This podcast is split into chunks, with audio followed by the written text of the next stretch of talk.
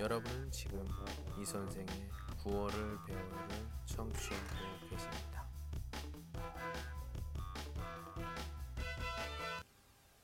외롭다고 울지 마라. 어두운 곳에서 혼자 울지 마라. 빛나는 것만이 아름다운 것은 아니다. 그는 너로 인해 빛나는 것이고, 너 또한 그로 인해 존재하는 것이다. 때가 되면 모두가 너의 곁으로 돌아올 것이다.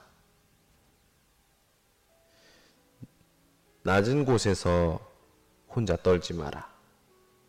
높은 것만이 좋은 것은 아니다. 낮은 것들의 인정을 알지 못하는 그는 너보다 더 외로워 떨고 있을 것이다. 때가 되면 모두가 너의 곁으로 돌아올 것이다. 슬프다고 돌아서서 혼자 눈물 짓지 마라. 즐거움도 때가 되면 슬픔이 되어 돌아오기 마련인 것을. 외롭다고 울지 마라.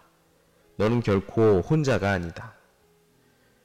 너의 슬픔은 그의 행복이고 그의 슬픔은 너의 행복일진데 때가 되면 모두는 모두의 경계를 넘나드는 것을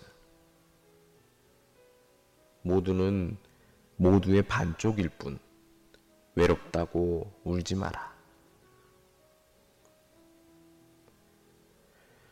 예, 오늘은 외로움에 대해서 잠깐 이야기를 해봤습니다. 어떻게 생각해 볼 될까요? 지금 우리 계속 그 양면성에 대한 이야기를 하는 것 같아요. 그러니까 양면성이라는 게 뭐예요?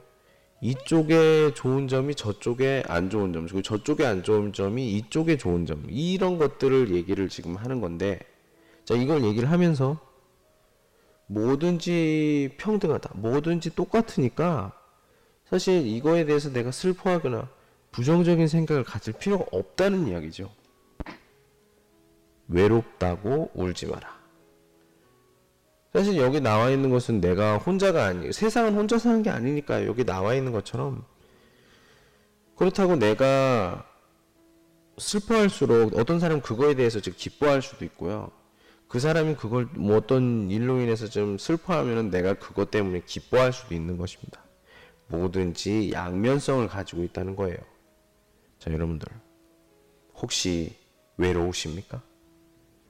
외로우실 때는 이 선생님의 이런 매원 많이 들어보시기 바랍니다.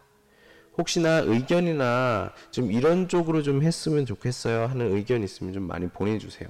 어떤 분들은 지금 어, 몇 개 있긴 한데 좀 더 많은 의견이 이 의견을 받은 후에 그 다음에 다시 제가 그 참고로 해서 어, 좀 바꿔보도록 하겠습니다. 예, 오늘은 여기까지. 안녕.